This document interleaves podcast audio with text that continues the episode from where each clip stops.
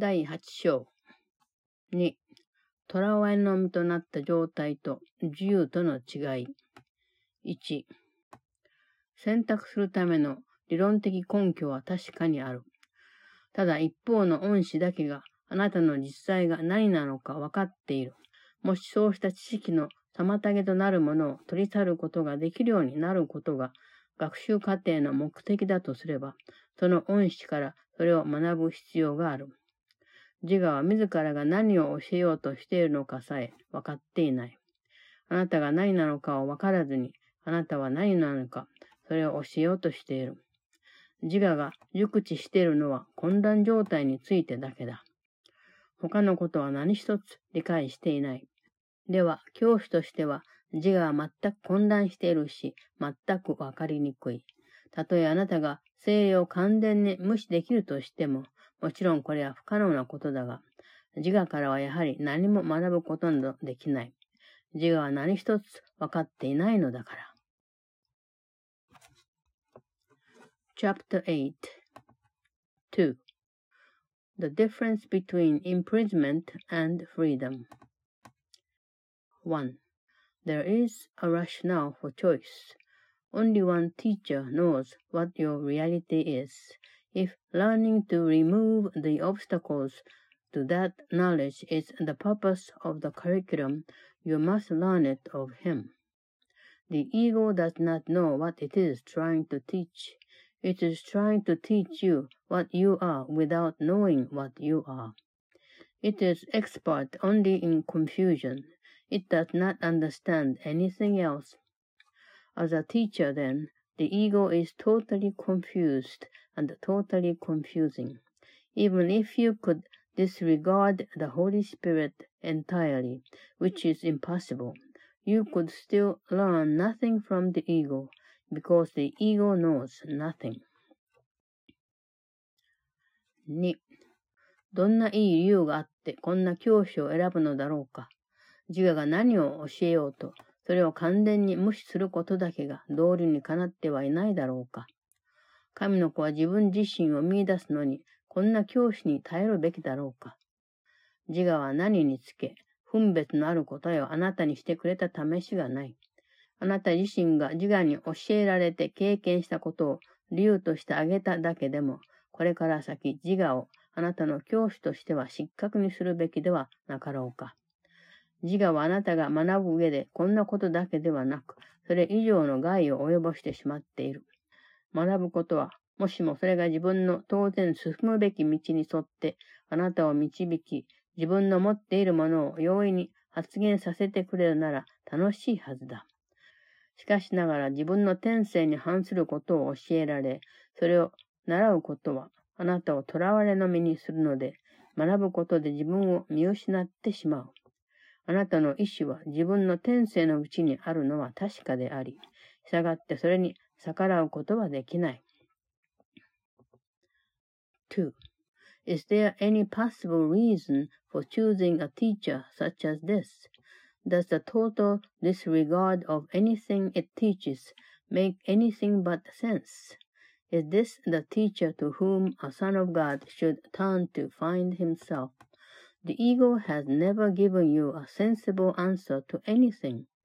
Simply on the grounds of your own experience with its teaching, should not this alone disqualify it as your future teacher? Yet the ego has done more harm to your learning than this alone. Learning is joyful if it leads you along your natural path and facilitates the development of what you have. When you are taught against your nature, however, you will lose by your learning because your learning will imprison you. Your will is in your nature, and therefore cannot go against it. 3. あなたの意志が自由である限り、自我はあなたに何も教えられない。それに耳を貸すことはないだろうから。あなたの意志は自由だから、囚われの身となるのはあなたの意志ではない。だから自我とは自由意志を否定することだ。神があなたを強制なさることは絶対にない。御自らの意志をあなたと分かち合われるのであるから。神の御声は、ただ神の恩意志と一致して教えるだけなのだが、その恩意志こそあなたそのものなので、精霊はその恩意志について教えるのではない。あなたの意志と神の恩意志とは一つなのだから、一致していないはずがないということを教える。こうしたことは自我が教えようとすることをことごとく取り消すことになる。そこで学習過程の方向が矛盾しないものでなければならないばかりか、その内容自体もそうでなければならない。3. The ego cannot teach you anything as long as your will is free, because you will not listen to it. It is not your will to be imprisoned, because your will is free.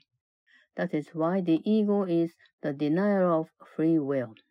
It is never God who coerces you because he shares his will with you. His voice teaches only in accordance with his will, but that is not the Holy Spirit's lesson because that is what you are. The lesson is that your will and God's cannot be out of accord because they are one. This is the undoing of everything the ego tries to teach. It is not then only the direction of the curriculum that must be unconflicted, but also the content.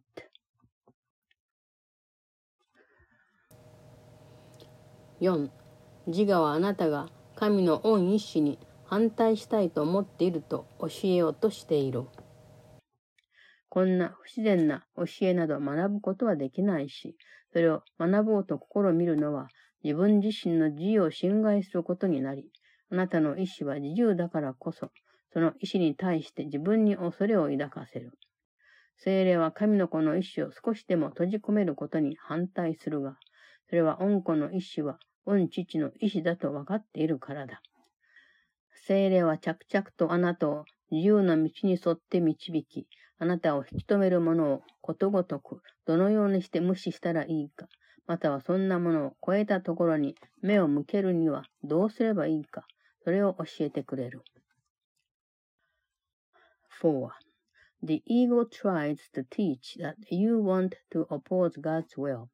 This unnatural lesson cannot be learned, and the attempt to learn it is a violation of your own freedom, making you afraid of your will because it is free. The Holy Spirit opposes any imprisoning of the will of a Son of God, knowing that the will of the Son is the Father's. The Holy Spirit leads you steadily along the path of freedom, teaching you how to disregard or look beyond everything that would hold you back. 5. すでに述べたことだが、精霊はあなたに苦痛と喜びとの違いを教えてくれる。それは精霊が囚われ身となった状態と自由との違いを教えてくれるというのと同じ。あなたは囚われの身となった状態が自由だと自分自身に教えてしまっているので、精霊なしにはこうした区別がつかない。両方とも同じことだと信じるなら、どうしてそれを見分けられるだろうか。両方とも同じだと信じるようにとあなたに教えた、その自分の心の部分に、どちらがどう違うかを教えてくれと頼めるだろうか。5.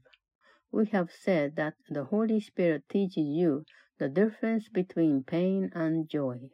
That is the same as saying he teaches you the difference between imprisonment and freedom.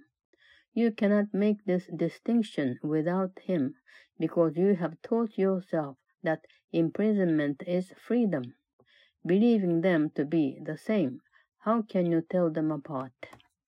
Can you ask the part of your mind that taught you to believe they are the same to teach you how they are different? 6. 精霊の教えは一方向にだけ向かい、目標は一つあるだけだ。その方向とは自由であり、その目標とは神である。けれども精霊はあなたなしで神を思いつくことはできない。あなたなしでいることなど、神の恩意志ではないのだから。あなたが自分の意志は神のであるとわかるようになったら、あなたは神と共にいないことを意図できないはずだし、それは神があなたを伴わずにいることを意図なさるはずがないのと同じだ。これこそ自由であり、喜びでもある。これを自分自身に拒むとは、神にご自身の王国を拒んでいることになる。このためにこそ神はあなたを創造なさったのであるから。6. The Holy Spirit's teaching takes only one direction and has only one goal. His direction is freedom and his goal is God. Yet he cannot conceive of God without you, because it is not God's will to be without you. When you have learned that your will is God's, you could no more will to be without him than he could will to be without you. This is freedom and this is joy. Deny yourself this, and you are denying God his kingdom, because he created you for this. 7. 神の国は神のものであるから、 すべての力と栄光はあなたのもの、と私が述べたことがある。その時は、神の恩意志には制限はないし、すべての力と栄光はその中にあるということを言いたかった。それは強さにおいても、愛においても、平安においても限りがない。その恩意志は拡張することを制限されていないので、限界などないし、それがすべてのものを創造したのだから、すべてのものを含んでいる。すべてのものを創造することで、創造されたものをその恩意志そのものの部分となさった。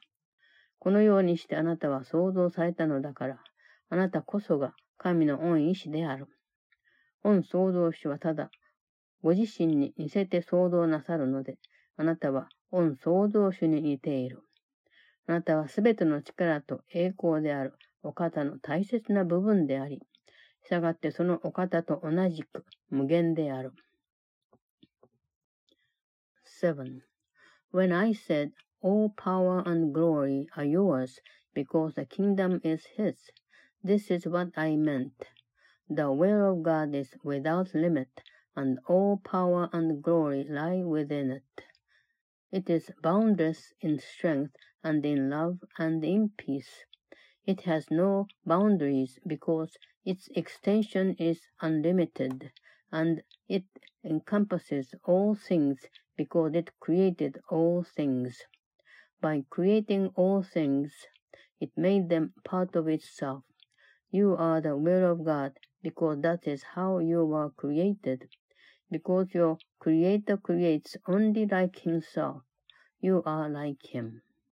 You are part of Him who is all power and glory and are therefore as unlimited as he is. 8. すべての力と栄光、それ以外の何に向かって精霊は神の王国を元通りにするようにと訴えられるだろうか。では精霊は単に神の国である者に対し自分が何であるかを自ら承認するようにと訴えているに過ぎない。あなたがこれを承認するなら、自動的にその承認をすべてのものにもたらすことになる。あなたは確かに一人一人を承認したのだから。あなたが再任することで他の者たちに目覚めて再任させるし、その人たちが再任することで、あなたの再任したことが確証される。神への恩呼びかけに応えて、容易にかつ喜びのうちに神の国にいる者があちこちで目覚めていく。これこそ、恩総同士のために話す御声に対する神の子一人一人の自然な応じ方だ。その御声こそが、その神の子が想像したものと自分自身の拡張のための御声であるから。8. To what else except all power and glory can the Holy Spirit appeal to restore God's kingdom? His appeal then is merely to what the kingdom is, and for its own acknowledgement of what it is. When you acknowledge this, you bring the acknowledgement automatically to everyone because you have acknowledged everyone. By your recognition, you awaken theirs, and through theirs, yours is extended. Awakening runs easily and gladly through the kingdom in answer to the call for God. This is the natural response of every son of God to the voice for his Creator, because it is the voice for his creations and for his own extension.